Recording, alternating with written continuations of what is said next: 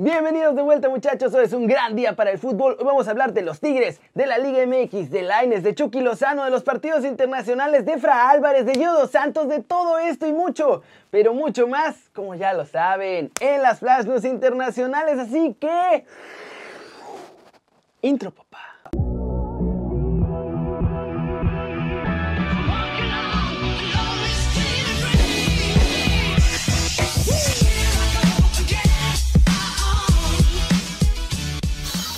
Arranquemos el video con la nota One Fútbol del día. Enrique Esqueda quiso volver a México, pero no pudo y dice que los Tigres lo vetaron. Estas fueron sus palabras.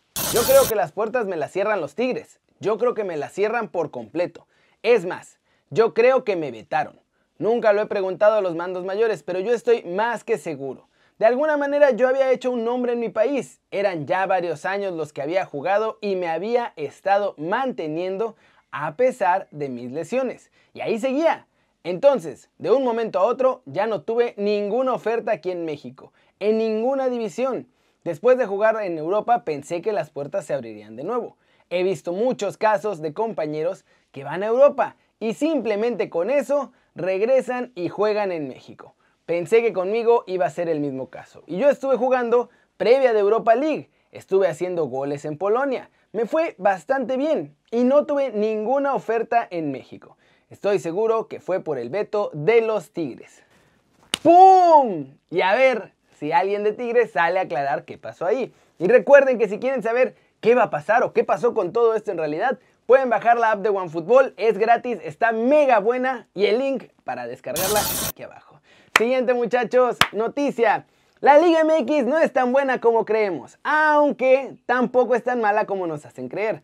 La Federación de Historia y Estadística la pone eso sí en el top 20 mundial. La Federación Internacional de Historia y Estadística del Fútbol colocó a nuestra amada Liga MX en la posición 17 del mundo, considerando eso sí la última década. Es la mejor que hay en CONCACAF, supera a la de Costa Rica que quedó segundo y la MLS en tercer lugar. Pero no estamos tan arriba en el mundo como hubiéramos pensado. De hecho, hay varias ligas de Sudamérica que nos superan. Ahí les va el top 20 completo. Y van en orden de la mejor, ahora sí que a la menos mejor o a la peor. En primer lugar, la Liga de España. Segundo, la Premier League. En tercero, el Brasileirao. En cuarto, la Serie A. Quinto, la Bundesliga. Sexto, la Primera División de Argentina. Séptimo, la Liga On. Octavo, la Liga de Colombia. Noveno, la Liga de Portugal. Décimo, la Liga de Paraguay. Onceavo, la Liga de Bélgica. Décimo segundo, la Eredivisie. En el 13, la Liga Rusa. 14, la Liga de Ecuador. 15, la Liga de Grecia. 16, la de Ucrania. 17, la de México. 18, la Liga Turca. 19, la Liga Escocesa. Y en el lugar número 20, la Liga de la República Checa. ¿Cómo la ven? Pues sí estamos algo abajo. Pero entonces ya suena mucho más lógico decir que si nuestros chavos se van casi a cualquier liga europea, van a tener un nivel mucho mayor que en México, así que hay que irlos mandando. Cortecito internacional.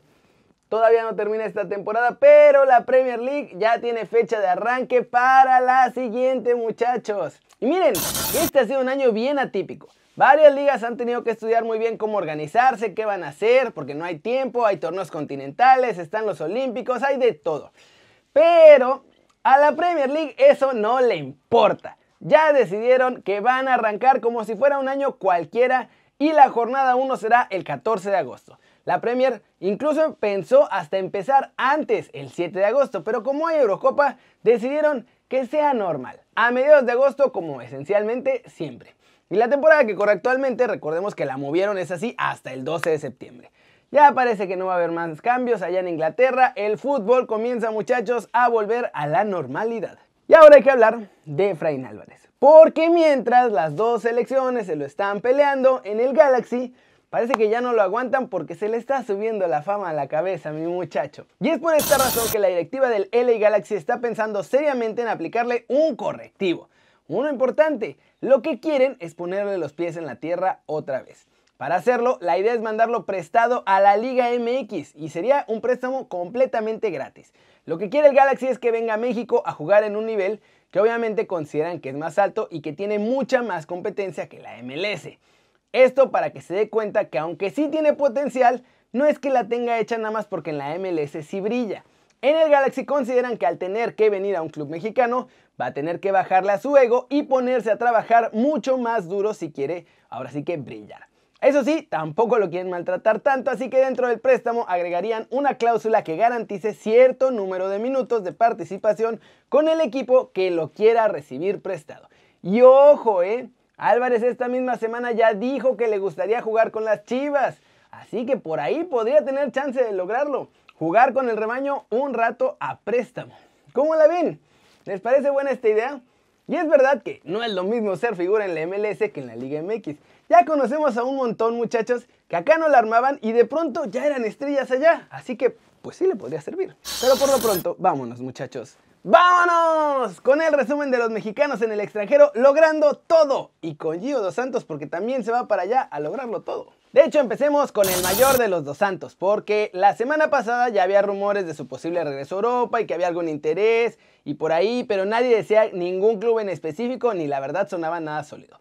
Pues bueno, eso se acabó porque hoy la noticia en todos lados es que Giovanni Dos Santos tiene ya un acuerdo de palabra con el Osasuna de España para llegar como jugador completamente gratis a partir del verano que viene. Esta sería la tercera etapa de Gio Dos Santos en España, ya que después de salir de las inferiores del Barça, como todos lo sabemos, se fue vendido al Tottenham, pero regresó para jugar con el Racing de Santander, jugó un rato con el Mallorca y la última fue con el Villarreal.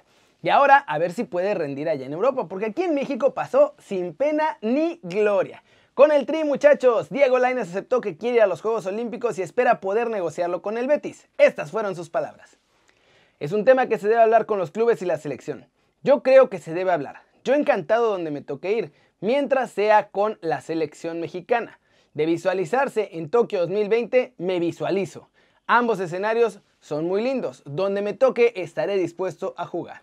Y finalmente, muchachos, noticias que llegan directamente desde Italia. Le preguntaron a Aurelio Di Laurenti sobre el precio de salida de Chucky Lozano y típico del dueño del Napoli, no se cortó en la respuesta. Di Laurentiis dice que no es verdad que Chucky vale 45 millones. Dijo que vale más de 50 millones y que todavía quiere que suba más su precio antes de que acabe la temporada. ¿Cómo quiere lograr que suba más de precio? Pues quiere que Chucky haga más goles y que el Napoli se vuelva a meter a la Champions League. ¿Cómo la ven? No me queda la menor duda, muchachos. Di Laurentiis, miren, ya está así, frotándose las manos por el jugo que le van a sacar a la venta de nuestro muñe diabólico en caso de que se concrete este verano. Y lo de Gio, pues está muy cañón. Qué bueno por él, obviamente, pero se va a tener que poner las pilas duro o lo vamos a ver igual en la Vancomer, nada más que allá en Pamplona. Y eso sí, la pregunta del día la voy a hacer sobre Efraín Álvarez, porque nuestro chavo lo ven como gran figura y estrella del futuro del MLS y del Galaxy. Pero la neta, ¿ustedes creen que si lo mandan a México podría brillar igual acá en la Liga MX que como lo hace allá? Yo tengo dudas. Yo tengo mis dudas. Flash News, Chauki Harif, seleccionador de Egipto Sub-23, indicó de nuevo en rueda de prensa que Mohamed Salah estará en los Juegos Olímpicos de Tokio. El técnico dejó claro que es el deseo del extremo y no le importa lo que piense Liverpool. Dinamarca y Suiza abrieron la jornada del jueves en el camino hacia el Mundial en la UEFA y ambos lo hicieron con victoria. Los daneses le ganan 2 a 0 a Israel en su visita gracias a los goles de Braithwaite Wind y Suiza se impone a Bulgaria 3 a 1 gracias a un inicio arrollador de partido. Tres goles en menos de 7 minutos. Estados Unidos se impuso en el primero de sus dos partidos amistosos de esta fecha FIFA. Le ganaron 4-1 a Jamaica en el Wiener Neustadt Stadion de Austria, en el que Berhalter además aprovechó para debutar a uno de sus chavos nuevos en la selección. Japón le ganó 3 a 0 con total contundencia a Corea del Sur en un amistoso. Este partido que además fue protagonizado por Daichi Kamada y Wataru Endo, que los dos juegan en la Bundesliga y que parece que son las nuevas estrellas de los japoneses. Suiza derrotó a Inglaterra en su partido de esta primera jornada del Europeo Sub-21 con gol de Ndoye y ahora sí que los ingleses con todas las estrellas que traen alucinante no funcionaron bien y se ponen complicada su clasificación en esta fase de grupos. ¿Cómo la ven muchachos? Eso es todo por ahora. Muchas gracias por ver el video, ya saben, denle like si les gustó o métanle un zambombazo duro a la manita para arriba si así lo desean. Suscríbanse al canal si no lo han hecho. ¿Qué están esperando muchachos? Este va a ser su nuevo canal favorito en YouTube. Denle click a esa campanita para que hagan marca personal a los videos que salen diario. Yo soy Kerry, ya se la sándwich muchachos. Siempre me da mucho gusto ver sus caras sonrientes, sanas y bien informadas. Y aquí nos vemos mañana desde la redacción. 11 y media de la mañana en vivo, se pone re bueno, cotorreamos, está sabrosón. Chao, chao.